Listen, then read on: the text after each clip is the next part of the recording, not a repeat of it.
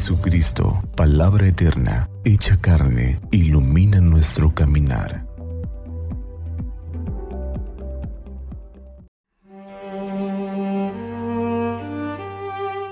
Miércoles 6 de octubre del 2021.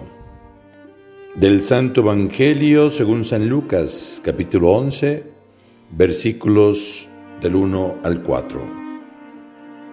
Un día, Jesús estaba orando y cuando terminó uno de sus discípulos le dijo, Señor, enséñanos a orar como Juan enseñó a sus discípulos.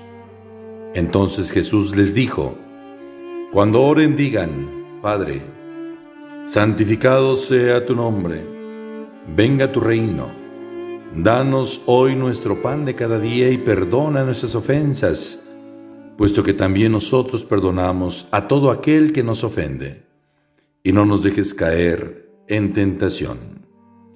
Palabra del Señor. Gloria a ti, Señor Jesús. Los evangelios presentan a Jesús que en medio de las intensas actividades se va a un lugar solitario a hacer oración, a encontrarse con su Padre y a confrontar su acción.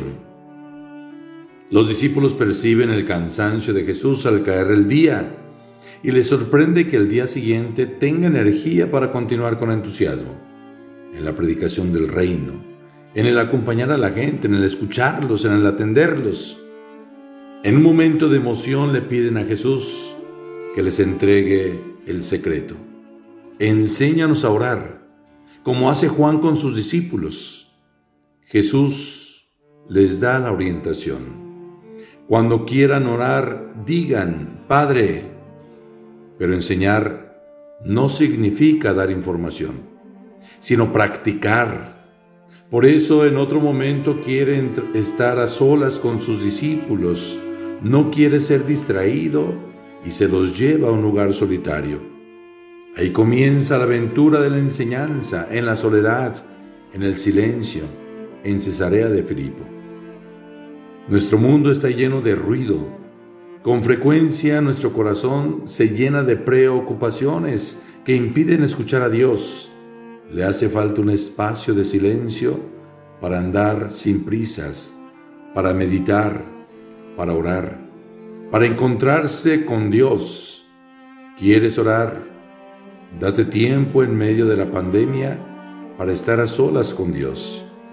Date tiempo en medio de tantas actividades diarias para estar a solas con Dios y llámale Padre y siéntelo como un Padre. Ánimo, que Dios nos bendiga a todos.